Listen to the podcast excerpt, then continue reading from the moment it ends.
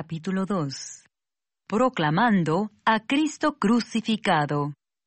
Así que, hermanos, cuando fui a vosotros para anunciaros el testimonio de Dios, no fui con excelencia de palabras o de sabiduría, pues me propuse no saber entre vosotros cosa alguna sino a Jesucristo y a este crucificado. Y estuve entre vosotros con debilidad y mucho temor y temblor. Y ni mi palabra ni mi predicación fue con palabras persuasivas de humana sabiduría, sino con demostración del Espíritu y de poder, para que vuestra fe no esté fundada en la sabiduría de los hombres, sino en el poder de Dios. La revelación por el Espíritu de Dios. Sin embargo, hablamos sabiduría entre los que han alcanzado madurez, y sabiduría no de este siglo, ni de los príncipes de este siglo que perecen.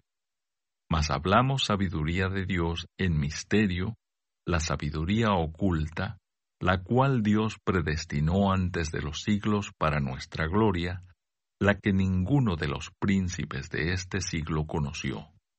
Porque si la hubieran conocido, nunca habrían crucificado al Señor de gloria.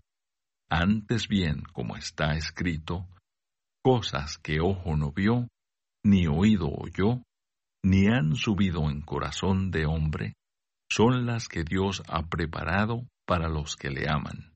Pero Dios nos las reveló a nosotros por el Espíritu, porque el Espíritu todo lo escudriña, aun lo profundo de Dios. Porque ¿quién de los hombres sabe las cosas del hombre sino el Espíritu del hombre que está en él?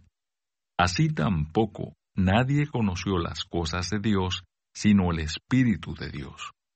Y nosotros no hemos recibido el Espíritu del mundo, sino el Espíritu que proviene de Dios, para que sepamos lo que Dios nos ha concedido. Lo cual también hablamos no con palabras enseñadas por sabiduría humana, sino con las que enseña el Espíritu, acomodando lo espiritual a lo espiritual. Pero el hombre natural no percibe las cosas que son del Espíritu de Dios, porque para él son locura, y no las puede entender, porque se han de discernir espiritualmente. En cambio, el espiritual juzga todas las cosas, pero él no es juzgado de nadie, porque ¿quién conoció la mente del Señor? ¿Quién le instruirá? Mas nosotros tenemos la mente de Cristo. Gracias por escuchar y si te gustó esto, suscríbete y considera darle me gusta a mi página de Facebook y únete a mi grupo Jesús Answers Prayer.